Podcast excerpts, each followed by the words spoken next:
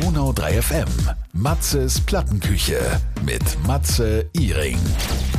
Ja, heute freue ich mich. Äh, mein Gast ist Sophia Makrisch aus Hamburg. Erstmal Hallo und Servus. Hello, hello. Danke, dass ich hier sein darf. Ja.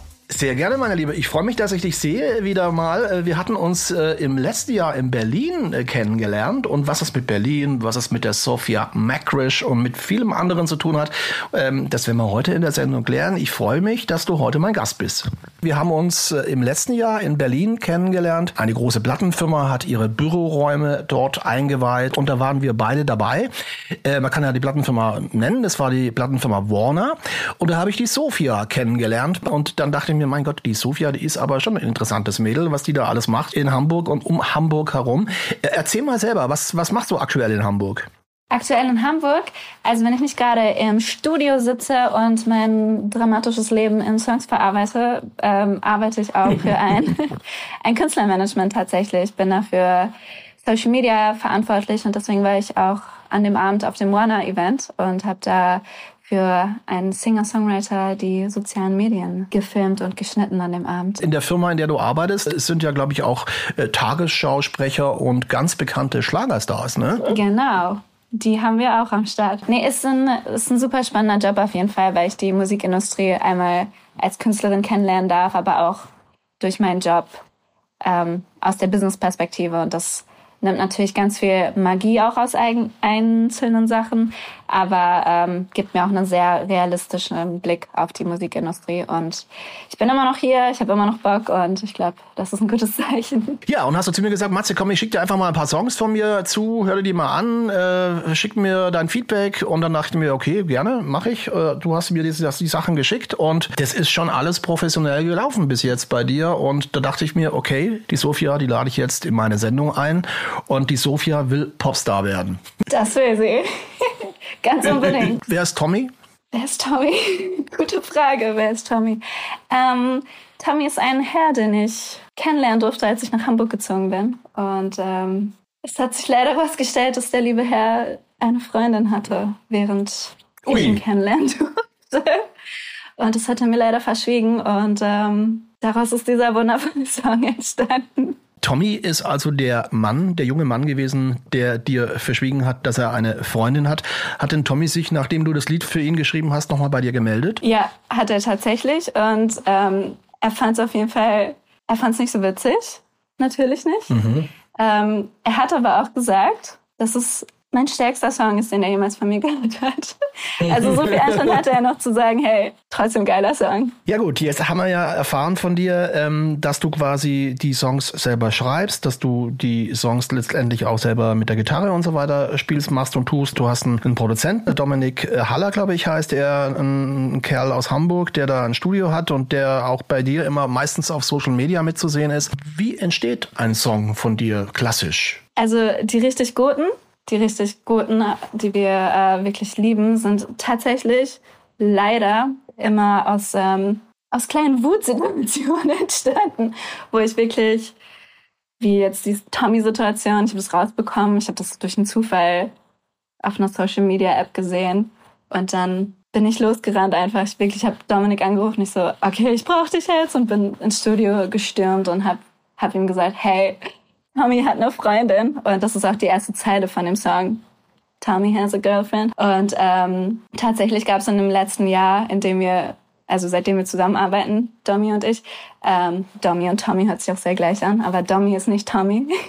ja, seitdem sind immer wieder mal so ein paar Sachen passiert, wo es sehr emotional geladene Tage gab, an denen ich Musik irgendwie als, als Outlet nutzen konnte. Und es ist es ist richtig schön, dass man irgendwie aus so einer neg negativen Emotion am Ende sowas Cooles machen kann, ähm, wo man irgendwie ein Produkt hat, was dann anderen auch gefällt und einem selber auch irgendwie so ein bisschen, bisschen Heilung gebracht hat, wenn ich so kurz esoterisch werden darf. Erzähl mal ein bisschen von dir. Wie bist du zur Musik gekommen? Ich glaube, ich würde jetzt so was ganz Klischeehaftes sagen, wie ich singe schon seitdem ich sprechen kann und ich wollte das schon immer.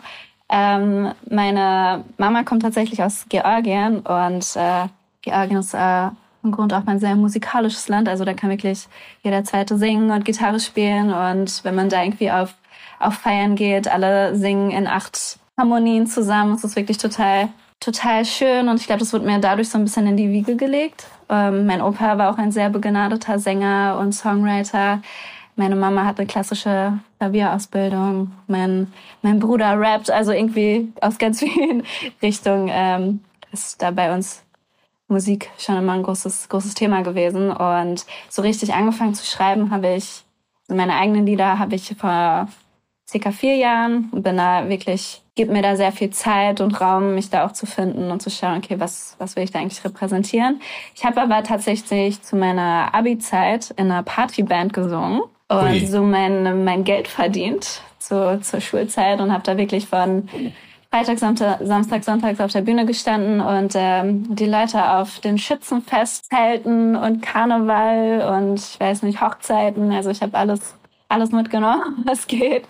Ähm, und da ganz viel Bühnenerfahrung sammeln dürfen. Und ich kann, glaube ich, jeden Schlagersong auswendig, den es auf dieser Welt gibt. Ihr habt ein, ein Cover gemacht und zwar von auf Avril Lavigne, Complicated. Yes, sir, genau. Wie war die Idee zu diesem Song? Ähm, Avril Lavigne ist tatsächlich einer der Künstlerinnen, die mich musikalisch am meisten inspiriert. Also wirklich seit klein auf. Ähm, die fetzigen Gitarrensounds, die frechen Outfits, die, die frechen Worte, also alles. Irgendwie, ich finde, sie ist ähm, eine sehr, sehr coole Frau mit einem sehr, sehr coolen Sound. Und ähm, als ich angefangen habe, mit Dominik zu, zusammenzuarbeiten, haben wir uns so eine Liste gemacht, eine gemeinsame Playlist und geschaut, okay, hey, was inspiriert uns irgendwie, in welche Richtung können wir gehen? Und wir wollten auf gar keinen Fall diesen glatt gebügelten Radiosound, mm, bisschen, mm, bisschen ja, rotziger, you know?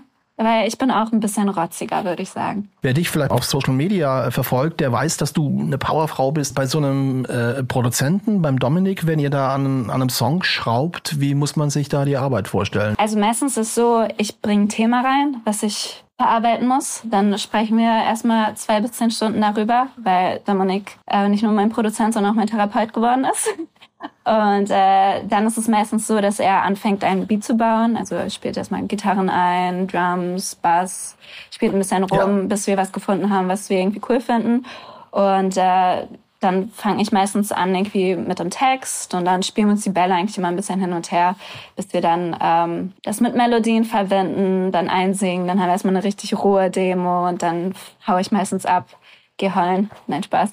Ähm, und Dominik baut dann immer erstmal Gerüst und dann komme ich wieder und dann singen wir es richtig ein und mit Harmonien und Zweitstimmen und spielen dann ein bisschen rum und irgendwann haben wir dann hoffentlich meistens ein geiles Produkt, was wir in die Welt hinaustragen wollen. Almost October. Gibt es da auch eine Geschichte wie zu Tommy? es gibt, äh, muss ich dazu sagen, also mir ist ultra wichtig, dass die Sachen alle irgendwie autobiografisch sind. Das, wie gesagt, so Schreiben ist für mich, wie für viele, bestimmt äh, sehr therapeutisch. Und äh, Almost October ist tatsächlich ein, ein Song über sich einzugestehen, dass man jemanden vielleicht doch mehr mag, als, als man es vielleicht wahrhaben will. Auch wenn es nicht, nicht das Gesinneste auf der Welt ist. Darum geht's in Almost October. Okay.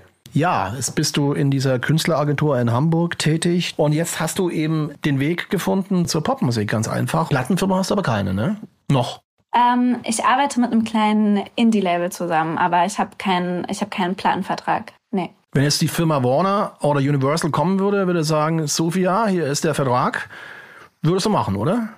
Ähm, kommt auf die Kondition an und äh, kommt auf jeden Fall auch auf den, auf den äh, kreativen Freiraum an, der mir gegeben werden würde, weil mir ist das total wichtig. Also ich habe eine Vision.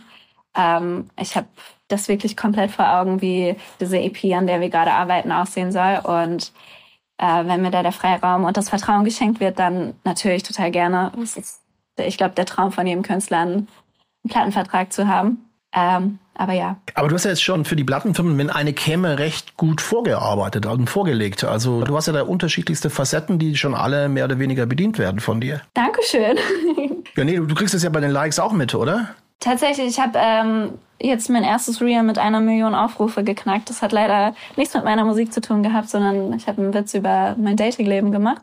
Aber eine Million Aufrufe. Die Plattenfirmen sind das eine, Social Media ist das andere. Das ist natürlich auch immer ein bisschen Segen und Fluch, aber es ist eine Plattform, finde ich, wo man sich präsentieren kann und wo man die Babys äh, ja hinaustragen kann in die Welt. Weil, und es ist auch echt total schön zu sehen, dass ich also wirklich tagtäglich Nachrichten, besonders von jungen Mädels bekomme, die meine Songs total feiern und die Message, die ich da irgendwie, egal ob ich es jetzt schreibe oder was erzähle, dass die Leute die verstehen und die fühlen und fragen mich, wann ich live auftrete und ob da, ob da schon Planungen sind. Und es tut natürlich total gut, dass die den Quatsch, den Domi und ich da irgendwie für uns produzieren, dass der auch gesehen und gehört und geliebt und geschätzt wird. Wir haben das Schönste haben wir auf den Schluss aufgehoben, denn es gibt ja eine neue Single von dir, äh, die ist äh, Anfang Februar released worden und äh, an der hast du schon ziemlich rumgebastelt, ne? Kann man sagen. Ja, doch. Wir haben, wir haben viel, viel rumprobiert auf jeden Fall.